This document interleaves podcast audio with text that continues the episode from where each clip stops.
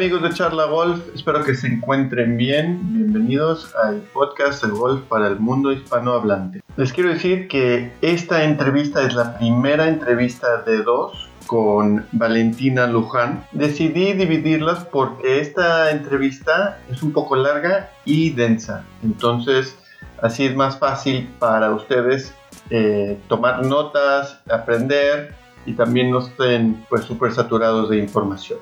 Hace unas semanas, Valentina tuvo una concentración con varias de las golfistas profesionales de la organización IGPM. Me imagino que se acuerdan la entrevista con Lili Álvarez, que es la directora general de IGPM. Valentina nos explica de las cosas que ella trabajó con las jugadoras, pero el tema general que ella trabajó con las jugadoras es la felicidad y el concepto de la felicidad y cómo llegar a ese concepto. Bueno, espero que les guste esta primera entrevista con Valentina Luján.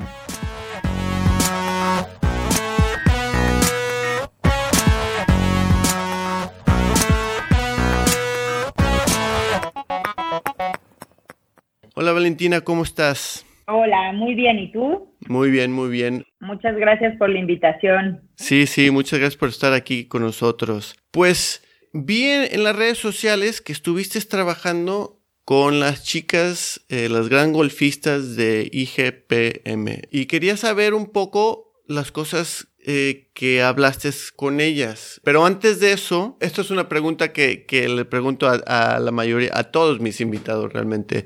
¿Cuáles fueron tus inicios de golf? ¿Cómo y por qué empezaste a jugar golf? Fíjate que fue una coincidencia. Yo jugaba tenis, eh, sin embargo, pues crecí en una familia de golfistas, desde mis abuelos, mis tíos, eh, mi papá, mis hermanos, todo el mundo jugaba golf. Entonces yo era como el bicho raro por ser tenista y un día mi entrenador se fue, cambió de club y pues me pegó muchísimo y el nuevo entrenador no me gustó para nada y pues me invitaron a jugar y yo acompañaba a mi hermana a las giras de golf, a las giras infantiles y una de las señoras me dijo, ¿por qué no lo intentas? Sal al campo y prueba y si te gusta, pues ya. Y así fue, sin haber nunca jugado, entré a un torneo, me gustó, me fue bien y pues así me enganché. Órale, órale, qué bien. Y pues jugaste con desde entonces con toda la familia. Y, ah, ¿Representaste a México por acaso eh, en diferentes torneos internacionales? Sí, sí, en Estados Unidos, sí, un, par de veces. Órale. Eh, y pues muchos torneos nacionales. Ajá y realmente pues de ahí es donde viene una gran amistad con eh, las chicas que dirigen IGPM y con Lorena. Ah, Somos, somos contemporáneas. ¿Tú jugaste en la universidad también?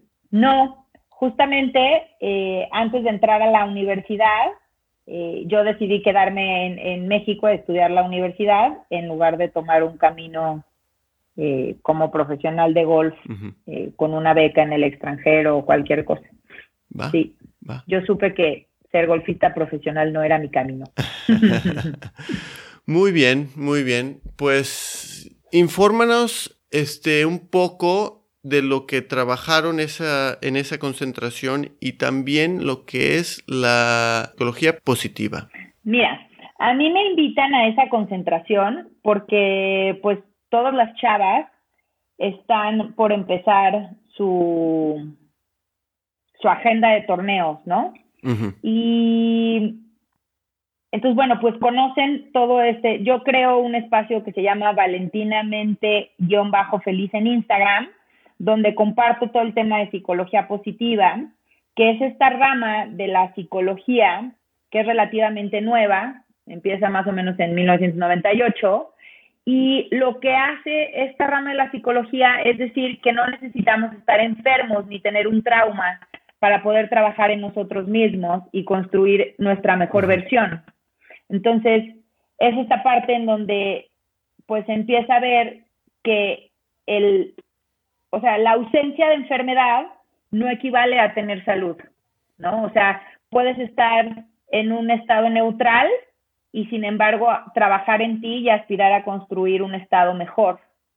no necesariamente tienes que estar enfermo o tener un trauma o algún problema para poder trabajar en ti y ir de un estado negativo, por así decirlo, a un estado neutro, sino que de un estado neutro puedes eh, mejorar. Entonces yo en este espacio comparto este tipo de información y pues todas mis amigas del golf lo ven y me dicen, eh, me invitan a participar en la concentración. ¿Por qué? Porque al final del día eh, la vida de estas chicas, en su mayoría viviendo en Estados Unidos, con agendas muy saturadas, entrenando todo el día, pues son, son complejas y, y, tienen una situación muy particular. Entonces, eh, pues ellas me, me, dicen, es que no necesitamos un psicólogo, pero tampoco necesitamos alguien que, que sea un coach específicamente. Eh, lo que necesitamos es que se cambien el chip, que se motiven, que se inspiren y que pues vayan con nuevas ideas y con una nueva energía para iniciar esta temporada de torneos. Entonces, eh, pues con todo lo que, que tengo 18 años estudiando, eh, me animé a participar, pero pues sin embargo yo no contaba con un taller ni con nada estructurado para, para la sesión. Entonces, bueno, pues en dos semanas eh, lo armé y, y, la verdad es que tuve el gran gusto de participar con las chavas en su concentración. Eh, fueron sesiones intensas, fueron sesiones de mucha reflexión porque no se trataba de irles yo a hablar cinco horas o siete horas y comunicarles muchísima información. Realmente el objetivo era que ellas reflexionaran sobre su situación particular cada una y se llevaran herramientas para aplicar en esos momentos de crisis, en esos momentos de frustración, en esos momentos complejos o en esos momentos de eh, pues una disyuntiva y una toma de decisión importante, etcétera. Entonces, de lo que se trataba era que yo les platicara un poco de la psicología positiva, de qué es, eh, qué busca y cuáles son las herramientas muy puntuales eh, que con el método científico están probadas que funcionan, ¿no? O sea, yo no les fui a platicar de mi opinión personal sobre ciertas cosas. Obviamente, pues compartimos anécdotas y la verdad es que pasamos un rato muy agradable, pero la idea era compartirles herramientas puntuales, probadas, para que ellas tuvieran como esta caja de herramientas o este botiquín del cual pudieran echar mano en momentos de crisis o, o en momentos importantes eh, durante esta temporada. Y pues creo que el objetivo se cumplió. Em, estamos programando unas mm. sesiones de seguimiento, ¿no? Justamente para que eh, pues todas esas dudas que surgen a partir de aplicar la información, de, de trabajar, pues exista un espacio para, para irlas aclarando y para ir compartiendo, ¿no? Este camino de construir felicidad es un camino eh, muy particular, no hay verdades absolutas, eh, pero sin embargo requiere muchísimo esfuerzo, muchísima disciplina y muchísima valentía, ¿no? O sea, yo les decía que una de las características más importantes de la gente feliz es que es gente valiente, porque están dispuestos a, pagar los precios, a conocerse, a confrontarse, a hacer ese esfuerzo adicional cuando no te sientes bien, cuando estás triste, cuando hay flojera, cuando... Entonces vas formando carácter y vas teniendo esos pequeños momentos de valentía en donde estás dispuesto a dar ese extra. Y pues así es como, cómo se va construyendo eh, la felicidad, ¿no? No es un destino permanente al cual llegas y ya te quedas ahí, o no es igual para todos, eh, no existe una fórmula genérica que a todos nos funcione, ¿no? Es un camino muy personal. Em, Por supuesto. De prueba y error, ¿no? Y de ir descubriendo y de lo que te funciona en determinado momento, pues ya las circunstancias cambiaron y ya no te funcionó cuando te hiciste pro o cuando terminaste una relación o cuando cambiaste de coach o cuando el CADI pues ya no te está dando los resultados, o sea, es un proceso vivo, dinámico, cambiante en donde pues sí se necesita valentía para ser parte de él. Sí, estoy de acuerdo totalmente y sí, ser valiente para, para querer ser feliz, yo creo que es lo más importante. Me recuerda la película de, de Will Smith, que pues él tuvo que luchar para ser feliz y que no es algo que lo tienes de un día para otro, lo tienes que, que perseguir, ¿verdad? Sí. ¿Me puedes decir un poco de los mitos de felicidad y cómo las chicas este, recibieron eso?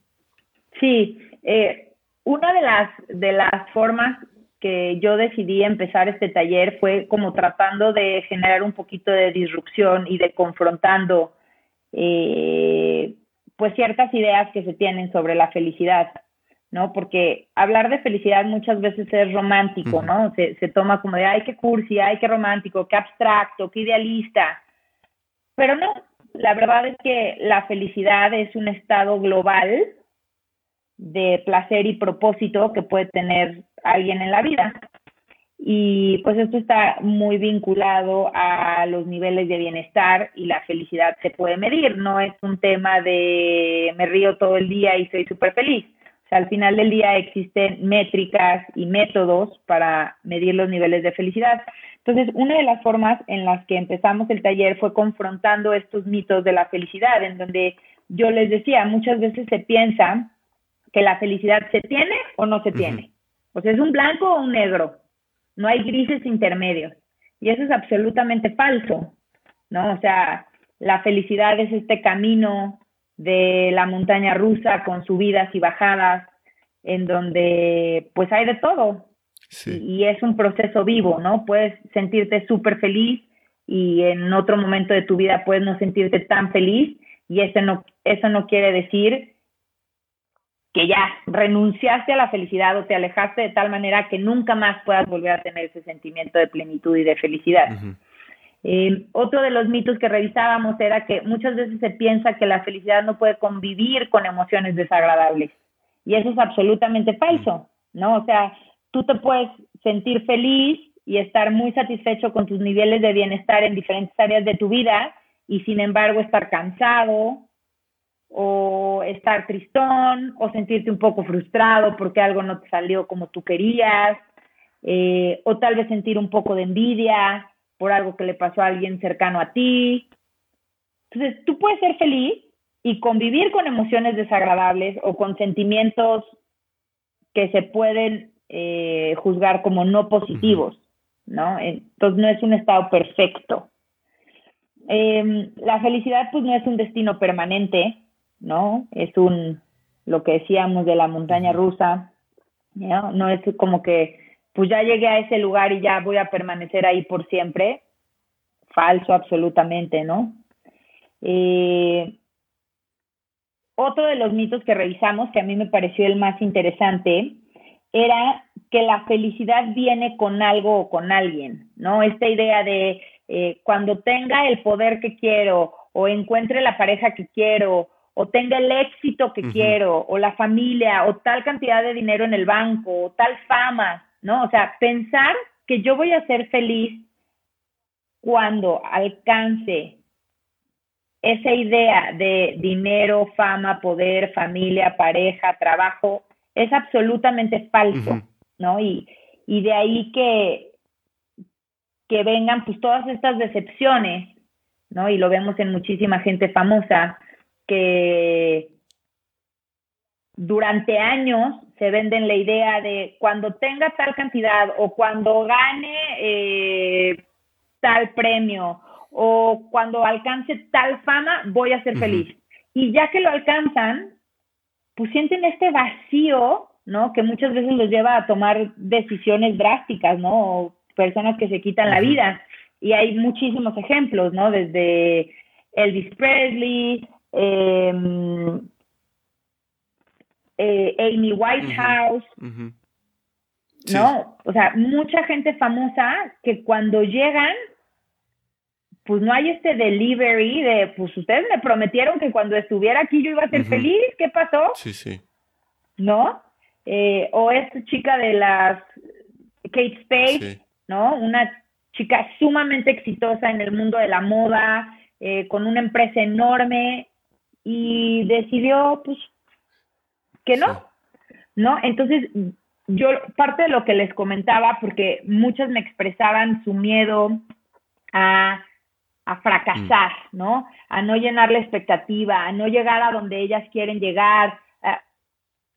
Entonces, ahí fue muy importante trabajar dos cosas. El éxito, en cualquiera que sea el área de tu vida, deportiva, política, empresarial, la que sea, eh, ama de casa, el éxito es un medio para ser feliz. Nuestro fin último siempre va a ser feliz. Y por ahí hay un ejercicio que dice que si te preguntas suficientes veces para qué, siempre vas a llegar a la respuesta para ser feliz, ¿no? O sea, si tú le preguntas a un golfista, ¿para qué quieres jugar bien? Pues para ganar torneos. ¿Para qué quieres ganar torneos? Pues para estar en el top 5 del ranking. ¿Para qué quieres estar en el top 5 del ranking? Pues para tener fama y dinero y éxito y inspirar a muchos niños y ok, pero ¿para qué quieres eso? Siempre vas a llegar al para ser feliz, para alcanzar ese estado global de plenitud y de placer. Entonces, fue muy importante trabajar con todas estas chicas el, el concepto de que el éxito en el golf y en su vida como profesionales de golf es un medio para alcanzar la felicidad y que en determinado momento, si ellas no llegaran a concretar esas expectativas que tenían de su carrera como profesionales de golf, no las hacía unos seres humanos menos valiosos.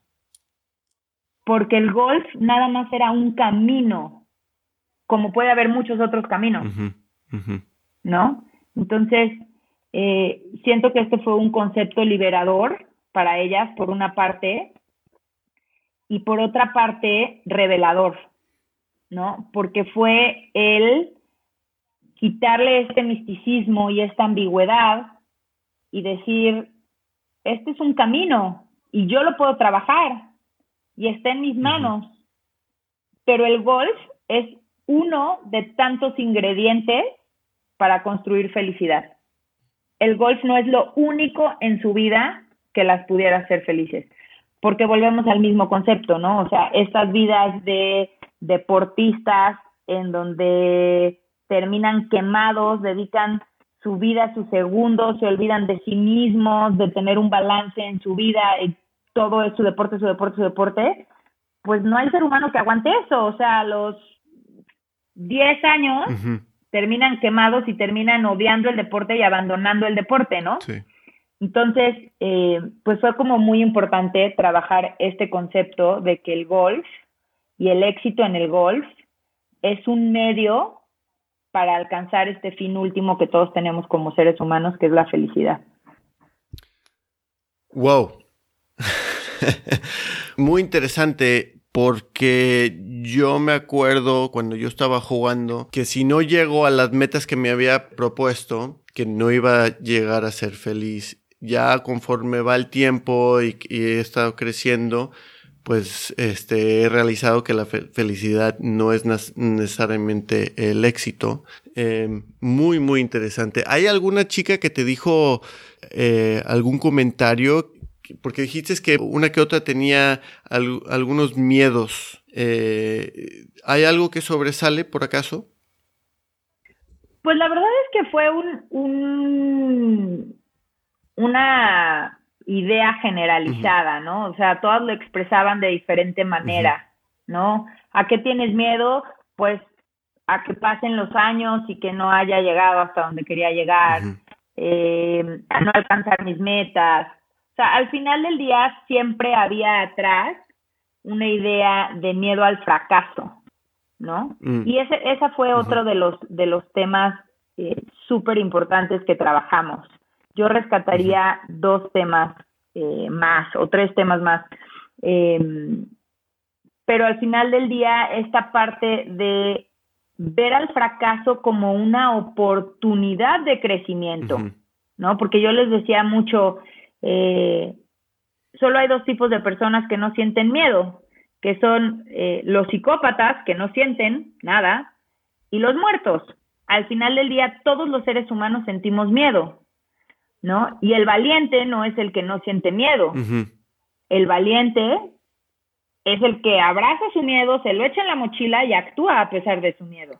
Sí, ¿no? totalmente. Entonces, eh, pues ver el fracaso, el miedo, la frustración como elementos inherentes de la vida y de cualquier proceso de crecimiento y de cualquier camino de un golfista profesional, pues es indispensable. O sea, Lorena les compartía, ¿no?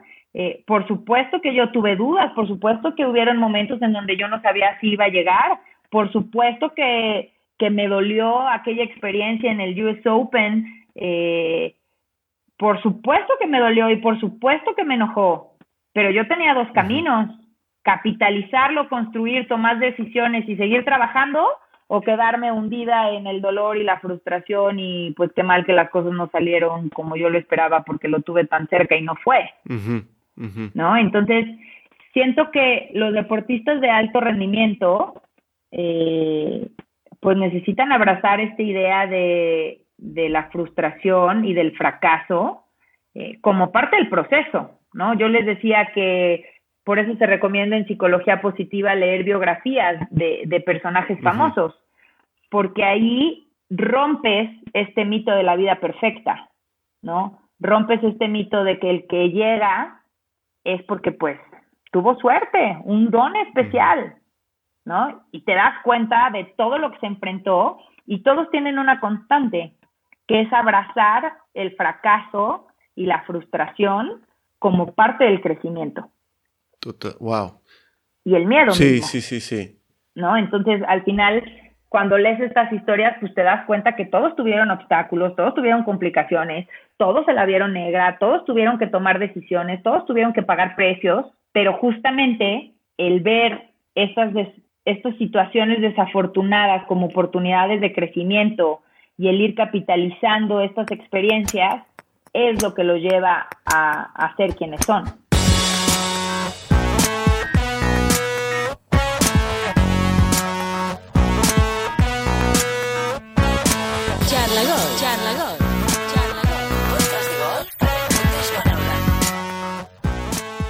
Súper interesante, ¿verdad?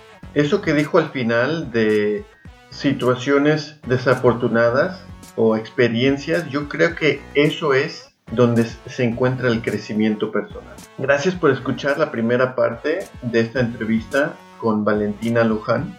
La próxima semana publicaré la segunda parte de esta entrevista. Si te gusta esta o cualquier otra de las entrevistas en Chatagol, por favor, danos un buen rating en Apple Podcast o Amazon Podcast o cualquier plataforma que puedas dar rating, compártenos por favor y síguenos en las redes sociales. Muchas gracias y hasta la próxima.